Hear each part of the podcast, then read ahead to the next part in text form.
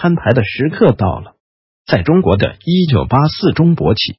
作者：胡杜杜。一，我的屁股刚刚在马桶圈上落在，就传来了一阵敲门声。用屁股想想就知道，这次不用再去怀疑，一定又是新时代中国特色社会主义锦衣卫上门来了。我的心底涌起一阵毛骨悚然的感觉，不知哪条言论又触犯了他们的底线。这次过来总该是秘密抓捕吧？但是因为我在排污，于是我大声喊道：“等等，我在大便！”敲门声停止了，我赶紧掏出手机，充满焦虑的在朋友圈发了一条消息。又传来了敲门声，估计这次凶多吉少。不管别人在网络上如何诋毁我们，我们都必须在第一时间想办法自救，将有可能失踪的消息散发出去。唯有这样，才能获得热心网友的声援与正义律师的营救吗？不然死了白死，谁也无法知道。这里的暗夜静悄悄。冲水完毕，我做了一次深呼吸，怀着忐忑的心情打开了房门。然而。激动人心的抓捕场面并未再次出现。一位中年警官带着一位中年协警出现在我的面前。你们上次不是已经找过我了吗？这次过来的目的又是什么？有了上次突然被捕的经验之后，这次我的恐惧心理反倒减轻了不少。中年警官笑着说：“我们过来看看。”没法解释了，我丑陋的蜗居已经变成了公共菜园子，谁想收割韭菜？就可以随意闯进来抢收，没有任何道理可讲。这些天由于喉咙痛，一直没敢抽烟。可是不知为什么，一见到他们，我就产生了一种特别想抽烟的冲动。中年警官的腋下夹着一个公文包，转着圈地在我简陋的蜗居里走走停停看看。很快，他发现了一张床。不久，他又发现了另一张床。于是，警官先生笑着问：“这里就你一个人住？”是否还另有其人？我知道他们最希望找到的证据就是团伙犯案，怎样才能做成轰动全国的杀鸡害猴的大案档案。于是我不得不解释说：“对不起，这张床的床板坏了，已经不能再睡人。”中年警官走进我的卧室，抡圆了眼睛寻梭了一圈之后，命令我说：“把手机交出来，让我们看看。”我心怀愤怒的抗议：“你们想抓我就直接抓进去好了。”何必整那么多套路？你们不是已经实现了网格化管理了吗？我们的一言一行、一举一动尽在你们的掌握之中，想抓我就直接动手啊！何必整那么多套路，搞那么多麻烦呢？说是这么说，不过我还是乖乖的交出了手机。既然已经做好了为民请命、为国捐躯的准备，又何惧他们一环连一环的整人套路呢？不知不觉间，我已经豁然脑洞大开。强权之下焉有完卵？胡杜杜未来的结局不外乎两种：一种是走进他们如好人准备的监狱，被酷刑折磨至死后获得诺贝尔和平奖；另一种是在类似整人运动中侥幸躲过一劫，凭借自身的努力最终获得诺贝尔文学奖。两种结局都十分不妙，因为两种结局都会变成赵家眼中的敌对势力。警官让我打开微信，检查完我的聊天记录后。又抄走了我的微信号，紧接着又让我打开微博，查看了我的微博文章后，又抄走了我的微博账号。究竟是新一轮整人运动开始的，还是觉得我最近言论出格了，前来敲打敲打？管他呢！最坏的结局无非就是被他们抓进巍巍大明诏狱肆意折磨。既然已经做好了我以我血溅轩辕的准备，又有什么好怕的呢？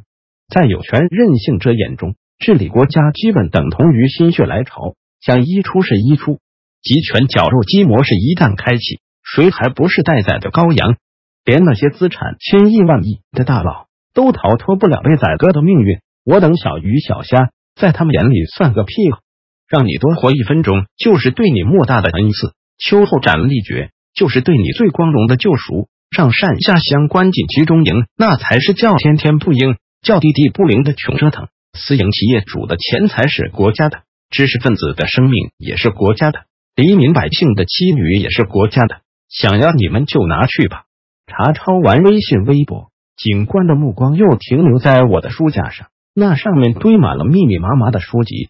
警官先生笑着说：“很多书了，现在的书印刷不好，里面会有很多错别字。”我彻底被他的这种文明之法形象给逗乐了。警官。想检查就检查吧，反正这菜园子是你老赵家开的，我的一举一动都在你们的监控之中。想收割的话，连招呼都不用打，你说是不是？中年协警插话说：“我们都是为了你好。”然而，我却并不想领他的这份情，严肃的指出：“为了我好又有什么用？你们要是能处处为了这个国家着想就好了。”是啊，他们为了维护既得利益集团的利益而不得不践踏人权，而我们却处处在冒死维护国家的利益与民众的权益，这才是我们与他们之间的重要分歧、根本矛盾与尖锐冲突所在。维稳其实就是在维抚，所以我们之间的矛盾也因此而变得不可调和起来。最终，警官先生没有再检查我的书籍，而是领着中年协警走出了我简陋的蜗居。我十分惊奇的发现，这位中年警官胸前又佩戴着一枚地徽，与上次审问我的两位警官挂在胸前的一模一样。门口，警官很客气的说了句再见，我也十分客气地道了声慢走，然后。我紧紧的关闭上房门，大口大口的喘着气。新时代锦衣卫走了，然而我的心中却没有半点喜悦。这次没事不代表下次没事，这次不抓我不代表他们还能容忍我多久。只要我仍然坚持为民请命、为公益呐喊，他们就一定不会放过我。暂时放过我，也无非是等到香香的、壮壮的再杀罢了。体制内专家不敢说真话。民间草根精英被禁止说真话，一个谎话连天的荒诞年代，一个举国意淫的膨胀国度，到底能否还有救？我甚至不敢去想，不得不表示深深的忧思与深刻的疑虑。如果抓了一个糊涂涂，就能让这个国家实现民富国强、经济腾飞、长治久安，该多好啊！发自内心的，只要我的同胞能收获自由与幸福，不再躺在荣誉的猪圈里争做被割的韭菜。被宰的羔羊，那呀，即使让我去死，我也会毫不犹豫的前去啊！飞蛾扑火，以一人之牺牲换来举国民众的幸福，那才真叫活得透支了。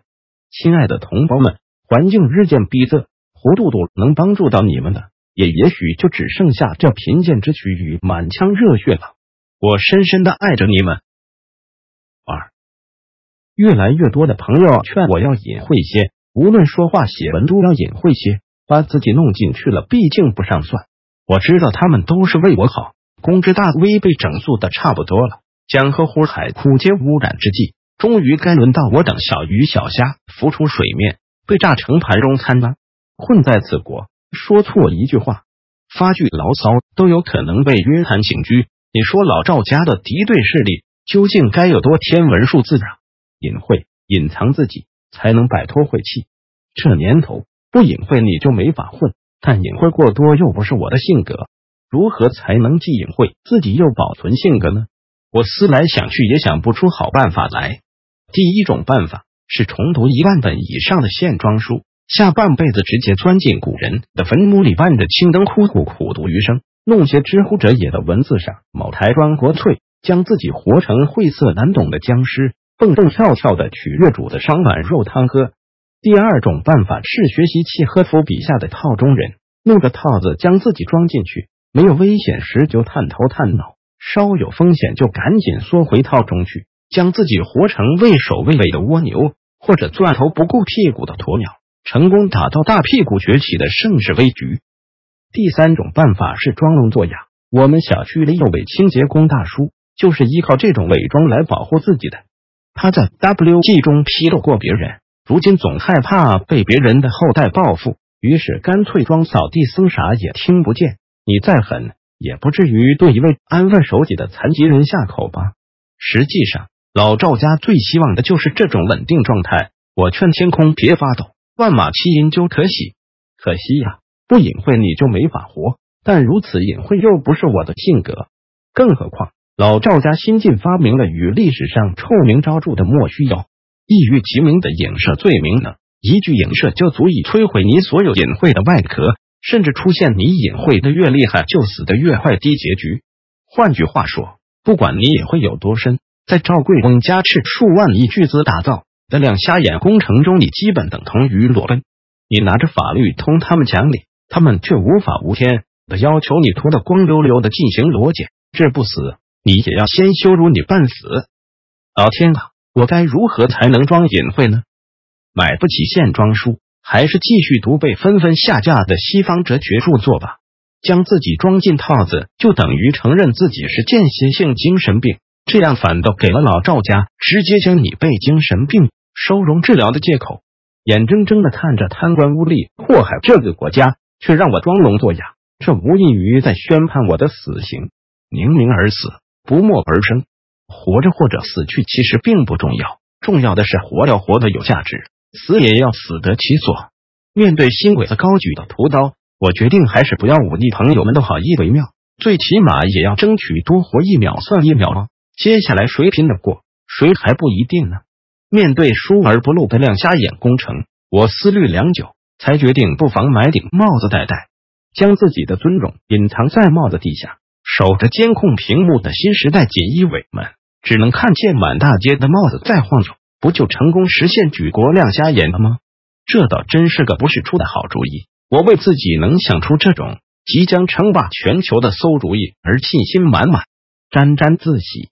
说买就买，绝不含糊。民币贬值如裸奔，通货膨胀度若飞，不买白不买，买了算白买。我骑车赶到万达广场，搜寻着理想中的帽子，买帽子竟然没有被实名制，真是谢主隆恩，可喜可贺啊！我转了又转，挑了又挑，蓦然。一顶印有 NYC 幺九八四字样的黑色鸭舌帽吸引了我的目光。纽约城，一九八四，不对呀，一九八四的故事应该发生在大洋国了。那一刻，我仿佛感到老大哥威严的目光如聚光灯般一下子照准了我。无数的杂音跟着装嫩的吼：“小兔子乖乖，赶快进来！”如火已点燃，你往哪里逃？哪里逃？我吓得就地一个踉跄。差点站立不稳，我一把扯下货架上的帽子，匆匆的付过二十五元冥币，戴上帽子，绝地飞逃。我逃出商铺，奔向广场，跑过大街，穿越郊外。然而，不管我如何末路狂奔，总感觉老大哥的眼睛如影随形的死死地盯着我。就在我奔跑至精疲力尽，精神防线就要崩溃的时候，乔治·奥威尔极具沧桑碰瓷喊的声音在我的耳边响起：“别怕。”你不是戴帽子了吗？老大哥看见的是帽子，看不到你的面容。你可比一九八四中的我要聪明的多。那一刻，我猛然醒悟，骤然停止了奔跑，一下子扑倒在公园的草坪上，躲在帽檐底下嚎啕大哭起来。压抑的情绪太需要宣泄了，总算找到保护自己的好办法了。从此再也不怕那一双双躲在监控屏幕后面是血突就是的血红眼珠啊。感谢上帝，感谢帽子，你让我越活越超脱了。实话实说，自从有了这顶帽子，看见蟑螂我再也不怕不怕了。我打开手机，一个网友给我发来要求加好友的信息，加上后，他沉痛的诉说，这已经是他注册的第七十七个微信号了。自从某首小诗的某句话触犯大忌后，锦衣卫先后威胁他做工程师的儿子来劝说他。全家人现在都烦他，他被逼再也不敢发声了。那一刻，躲在帽子下面的我再次泪流满面，我声嘶力竭的呐喊起来：“老友，你咋就那么笨呢？何不学学我买顶帽子戴戴，不就可以防止自己账号被监控被盗了吗？”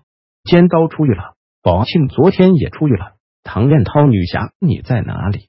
很奇怪，没有任何声音，地狱空荡荡，魔鬼在人间。帽子啊！隐形的帽子，满大街都晃动着躲在帽子下苦苦挣扎的圆锥体。三，南方的天空布满阴霾，我躲在阴暗潮湿的地下室里独自创作。狭小的天窗上忽然出现了一张老绵羊似的脸，犹如长期浸泡在生理盐水中，被抽掉了内核的松松垮垮的枣树皮，那上面还散缀着坑坑洼洼的麻点，大约是范天花留下的后遗症。那两颗毒辣的三角眼中泛出贪婪的血红之光，多蛇心子似的，在我简陋的地下室内来回巡缩，不提防却与我冰冷的目光撞个正着。那张丑陋的老脸一下子惊呆了。他见到地下室的大门紧闭，总以为主人出远门去了，没料到我正在里面利用别人喝咖啡的时间莫问收获，当问耕耘的读书写作，集权可以阻断我们的成名之路。但绝对阻断不了我们充实自己的道路。朋友们，努力的学习吧！等到拨开愁云见迷雾的那天，我们一定还有机会利用自己的学识为新的大国征途做出应有的贡献。那颗受惊的三角脑袋一下子蜷缩回去了，就像去孕育着丰沛水草的小溪边偷吃劲草的老绵羊，突然被风蛰、被蛇咬。在这信息以光速传播的年代，不管居心叵测的伟人口号喊得多么响亮，伪装的多么巧妙，却总有一天会露馅、露出马脚。微信、微博的横空出世，短短数年内撕毁了多少伟人的假面具啊！这位老阿姨已经六十多岁了，很明显是一位侥幸逃脱文攻武斗、久经新时代考验的忠诚战士。他家的门牌上。还悬挂着地缘家庭的醒目商标呢，想想都令人感觉害怕啊！原来这样一位老胚胎，竟然就是赵家安排监控我的线人之一，真是令人防不胜防啊！无可否认，当年的坏人正渐渐变老，然而出于内心的失落，他们一定要通过变本加厉的折腾，从百姓身上找补回来。出于对新生事物的恐惧，他们更是要通过新一轮煽动群众斗群众。来达到维护政权稳定的目的。悲哀啊！小区里安装着星罗棋布的监控探头，他们并不放心；派遣特务潜进我的蜗居内安装窃听设备，他们还不放心；借助手机、电脑对我进行二十四小时监控，他们仍不放心；还要发展楼下的住户作为线人盯梢我的一举一动。我就写写独立时评，揭露真相而已。究竟犯了何种不可饶恕的弥天大罪？在这个限制级的国家里，谁想发挥特长有所作为，那可实在是难上加难了。逢迎拍马、高唱赞歌的都赚得盆满钵满，移民海外，坚持讲真话、传播真相的却饥寒交迫，冻毙街头。我的微博账号再次被封，明天的早餐在哪里？有时候想想，真希望赵家爪牙能早日将我抓进去，也好解决了我的生存问题与后顾之忧。能住进他们为好人准备的监狱，就再也不用为吃饭而发愁了。现在的我，每发布一篇文章，发布之前都要接受严格的审核，发布之后还要接受更严密的再审核，转发到朋友圈还需要接受新一轮全方位审核，然后还要接受无数潜伏的网特信息源的轮番轰炸式举报。请问，在如此倾举国之力的疏而不漏的严防死堵之下，揭露真相？传播真知的文章还能存活多久？他们几乎将所有的财力、人力、物力、智力都用在了对付替民身上，绝不允许任何触及他们瓜分蛋糕的异动与异象发生。许多人看到的都是他们的强大到暴雨不可战胜，可是你有未想过，这其实恰恰印证了他们的极度虚弱与萎顿不堪。稍有风吹草动，就紧张的整日整夜的睡不着觉。如今再加上内忧外患。国内外的形势对他们越来越不利，他们一直是将活蹦乱跳的小心脏提到心尖嗓子眼上过活了。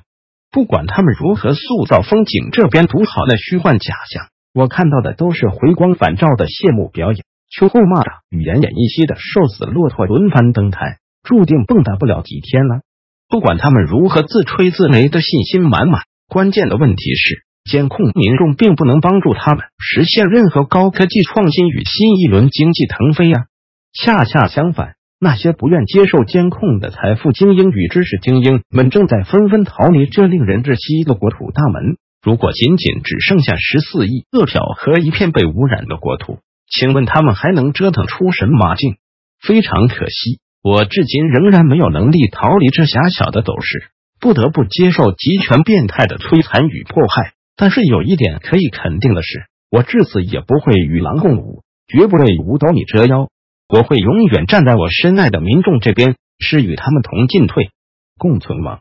我常常故意对着监控探头掏出我那一柱擎天的超大家伙，目的就是要告诉赵家人：别看你们今天像虫子一样满世界扬武扬威，但是随着世界人民的觉醒，你们的好日子也算是混到头了。我裤裆里面的玩意。都会比你们那装满意林的大葫芦脑袋更坚挺、更坚强，也活得更持久。